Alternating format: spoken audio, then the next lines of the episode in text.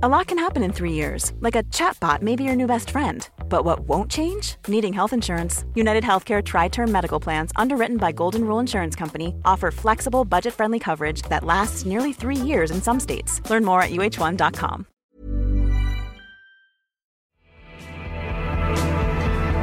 8.40 minutos de la tarde, 7.40 en las Islas Canarias y vamos con nuestra sección económica de los jueves. Eh, Juan Ramón Rayo, profesor de la Universidad Francisco Marroquín, muy buenas tardes.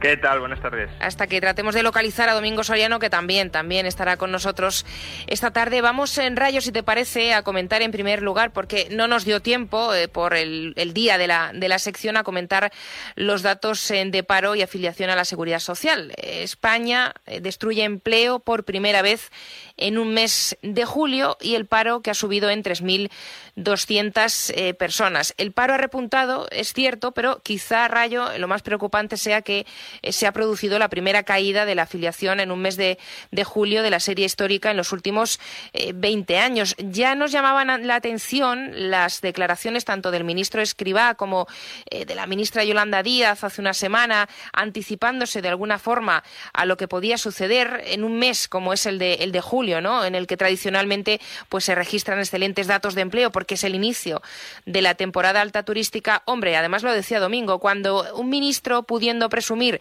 se pone la venda antes eh, de la herida, pues ya nos hace sospechar que la cosa igual igual no va a ir muy bien. Eh, Rayo, vamos eh, con esta primera valoración de los datos de paro y, ahora saludamos a Domingo que ya le tenemos por aquí.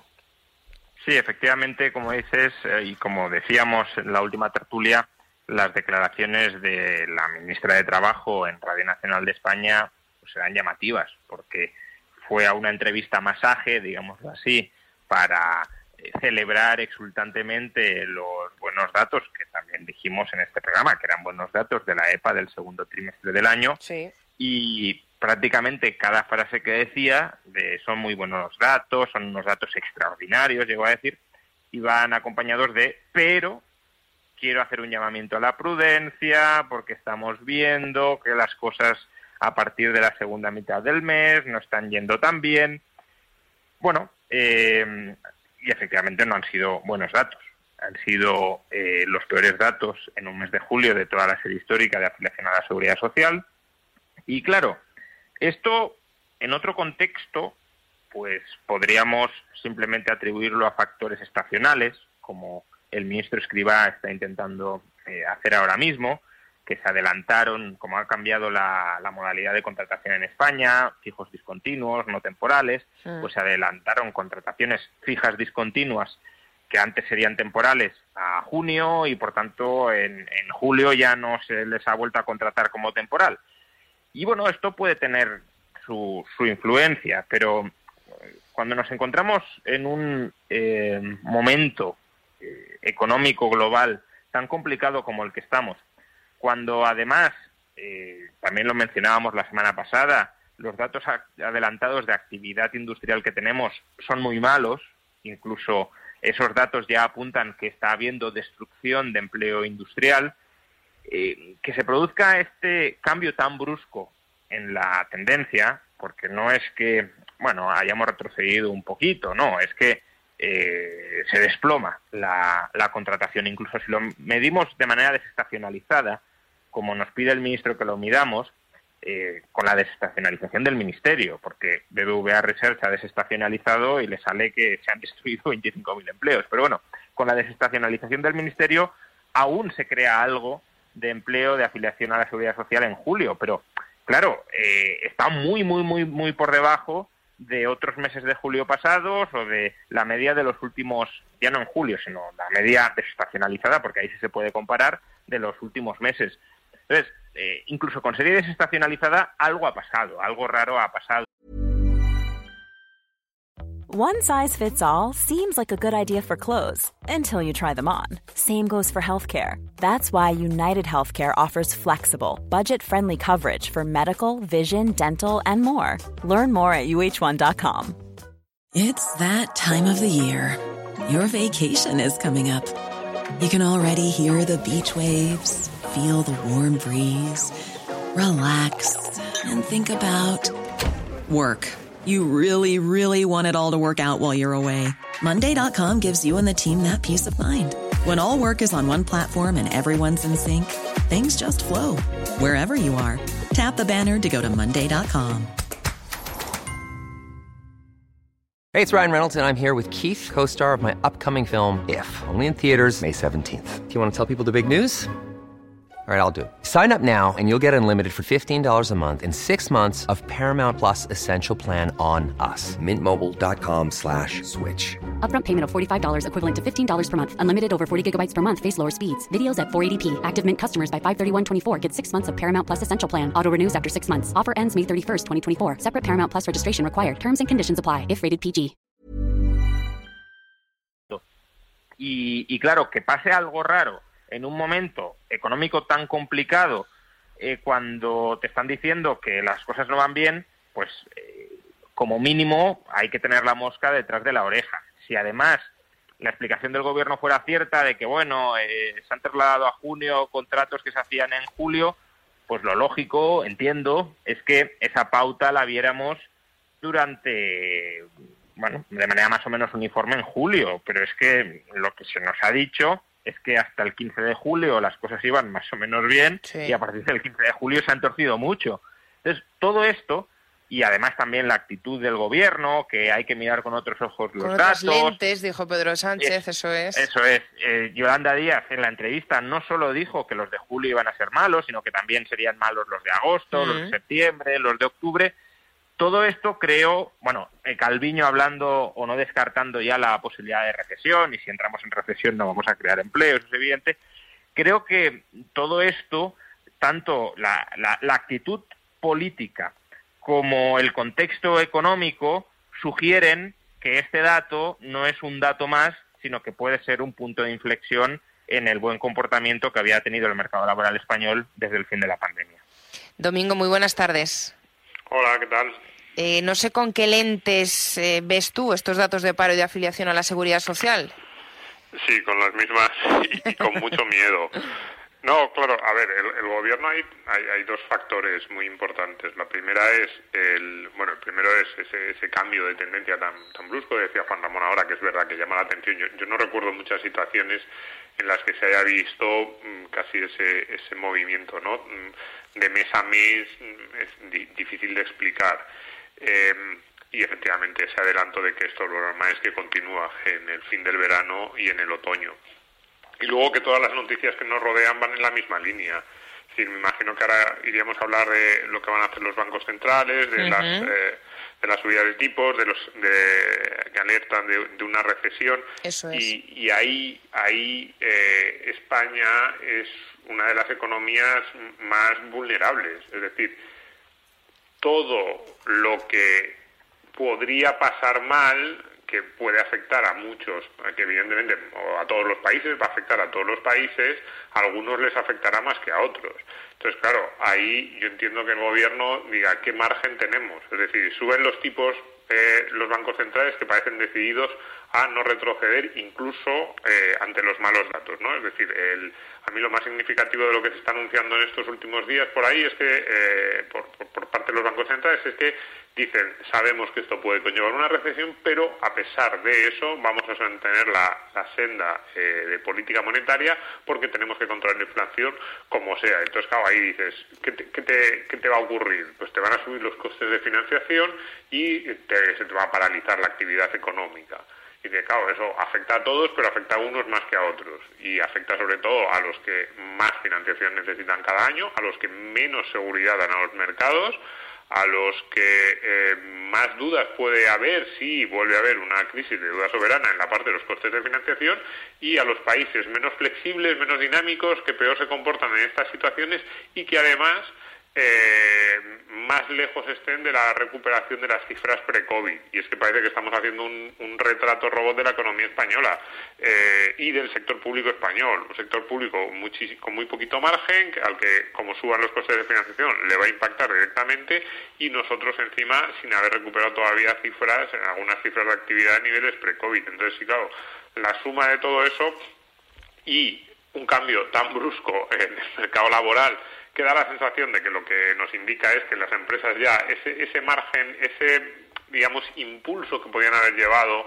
eh, intento de mantener la, la, posición o, mantener el empleo mientras sube la inflación por si era temporal, eh, ya no lo pueden aguantar más, sus, márgenes están al límite, pues la suma de todo eso evidentemente da un panorama bastante preocupante eh, para el conjunto de la eurozona, pero especialmente para nosotros. Claro, es que lo que ha dicho Rayo, el, Banco Central Europeo, de lo que ha alertado es de eh, bueno, pues un mayor temor a la recesión entre los propios empresarios. Grandes empresas pues han mostrado ya una preocupación creciente ante la posibilidad de que, de que llegue esa, esa recesión. ¿no? Los últimos datos indican una eh, desaceleración del crecimiento y esto pues empaña eh, las perspectivas eh, ya no solo para la segunda mitad de este año, sino para lo que venga después. Rayo.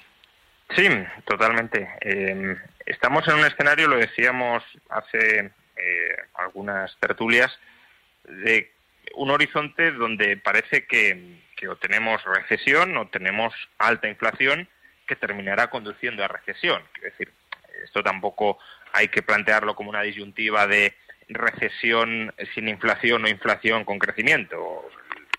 La inflación, si, si permites que siga desatada, pues te terminará llevando a la recesión también y tendrás recesión con inflación, que eso es lo que quieren evitar los bancos centrales. Entonces, decíamos que el horizonte de alguna manera es este, pero lo que nos estamos encontrando es que la inflación todavía no frena, todavía no está cediendo. Eh, el Banco de Inglaterra, por ejemplo, hoy ha subido tipos de interés, los más altos, el nivel más alto desde el año 2008, es decir, desde antes de la o desde el inicio de la anterior crisis eh, financiera, eh, y los ha subido porque dice que espera que la inflación se dispare al 13% en Inglaterra a lo largo de este año. Los ha subido en 50 puntos, por, por dar el dato.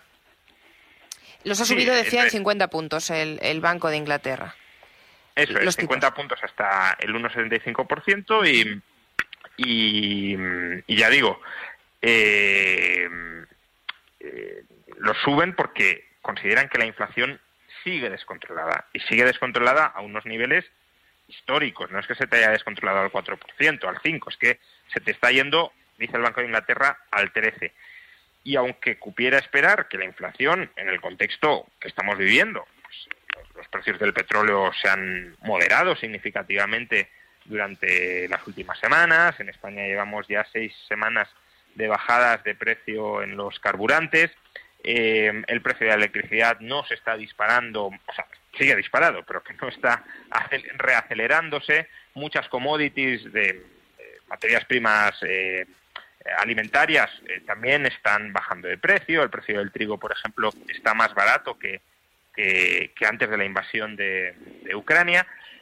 Eh, en ese contexto parecería que los precios tienen que empezar a bajar, pero no están bajando, con lo cual vamos, eh, si esto es así, si hay una resistencia a que bajen los precios, y bajar no es que pasen del 13 al 10 o al 8, es eh, que, que en no muchos años tengamos anclado el 2%, que es el objetivo que buscan los bancos centrales, si eso no sucede, pues puede que vayamos por la senda que estaba apuntando Domingo, que es una senda que yo considero posible, pero que también hay que descartar la falta de credibilidad que en todo esto tienen los bancos centrales, ¿no? Y es, si llega una recesión y la inflación sigue alta, los bancos centrales seguirán subiendo agresivamente tipos de interés para combatir la inflación o empezarán a bajarlos para combatir la recesión. Y de momento los bancos centrales están diciendo que no, que, que aunque venga recesión, ellos no ven que la inflación esté controlada y que por tanto seguirán subiendo los tipos de interés. Quienes han tenido un discurso más duro en esto han sido, como sucede ya en los últimos meses, la Reserva Federal de Estados Unidos, que, bueno, hace un par de días eh, varios miembros de, la FED dijeron que por supuesto que no ven ninguna bajada de tipos en el horizonte, pero que tampoco ven una ralentización del ritmo de subida de tipos de interés, que, que no estamos, dijeron, ni remotamente cerca del momento en el que los tipos de interés van a dejar de subir y que incluso para la próxima reunión pues no descartan subir 75 puntos básicos como en las dos anteriores, que es una subida de tipos histórica. Recordemos que cuando se hizo la primera eh, hace un par de meses de 75 puntos básicos fue la mayor subida desde el año 94. Bueno, ya llevamos dos seguidas y eh, puede que, que, nos encontremos ante una tercera. Estamos ante el ritmo de restricción monetaria más acelerado eh, desde los años 70, desde los años 70-80 incluso superior en algunos sentidos. Por tanto, claro, que no se atisbe freno a la inflación, ni por tanto freno a este endurecimiento de la política monetaria, salvo que los bancos centrales estén yendo de farol y cuando caiga la economía, pues aunque la inflación esté alta, bajen tipos, pues nos aboca a un escenario muy complicado porque la economía ya está sufriendo en términos reales y a ese sufrimiento en términos reales se irá añadiendo cada vez más el, endurecimiento de las condiciones financieras. Y España obviamente no va a salir indemne de este proceso que viene de Estados Unidos, pero que se traslada inevitablemente a Reino Unido, que se traslada a Europa y que desde Europa se va a trasladar a todos los países de la eurozona y también a España, además en un contexto, insisto, en el que puede haber un cierre del suministro del gas ruso y, por tanto, puede paralizarse la economía alemana, que es nuestro principal socio comercial. Entonces, todo esto dibuja un panorama muy complicado en el que entiendo que los empresarios pues sientan una incertidumbre muy importante y en ese contexto de nuevo tiene sentido que las contrataciones se hayan paralizado y que por tanto no estemos ante un mero dato estacional por cambios normativos en la legislación laboral, sino ante un, un canario en la mina que nos esté alertando de lo que está por venir.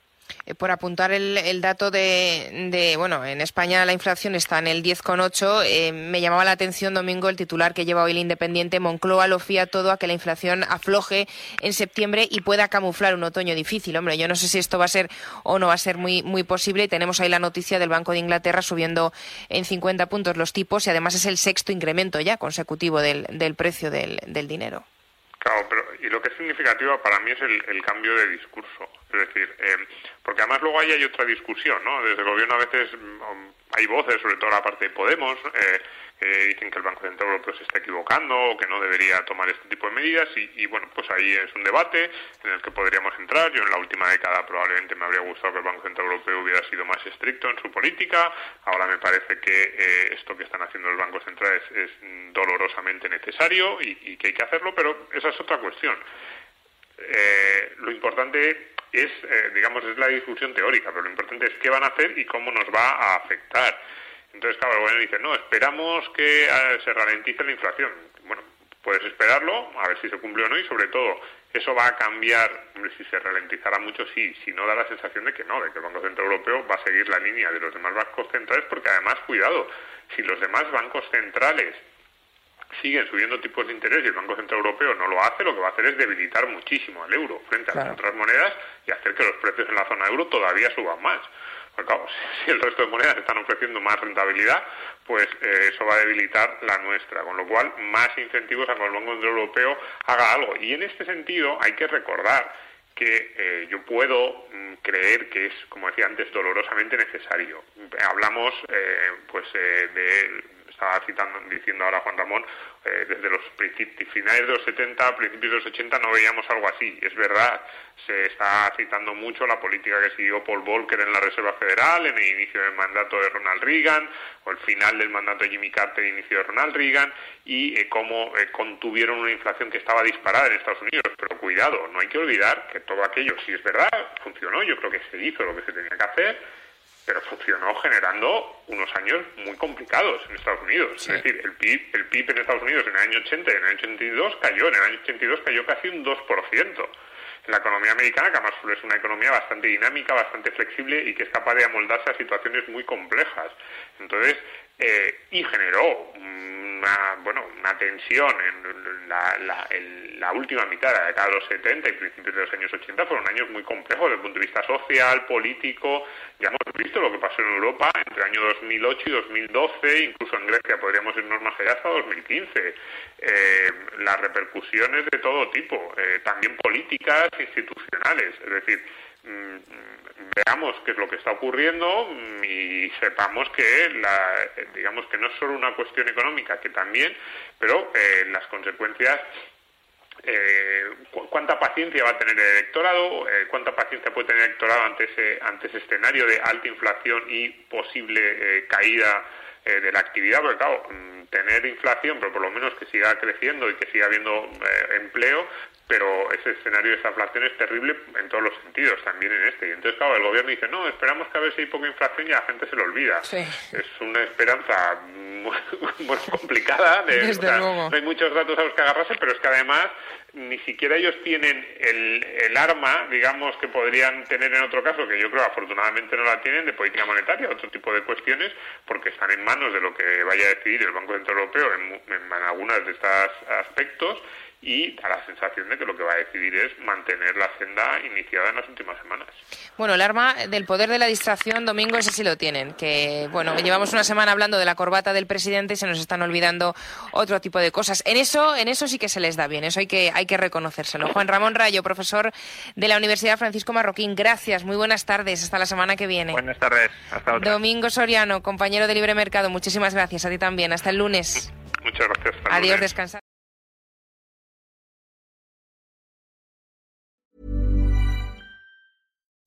When you make decisions for your company, you look for the no-brainers. If you have a lot of mailing to do, stamps.com is the ultimate no-brainer. Use the stamps.com mobile app to mail everything you need to keep your business running with up to 89% off USPS and UPS. Make the same no-brainer decision as over 1 million other businesses with stamps.com. Use code PROGRAM for a special offer. That's stamps.com, code PROGRAM.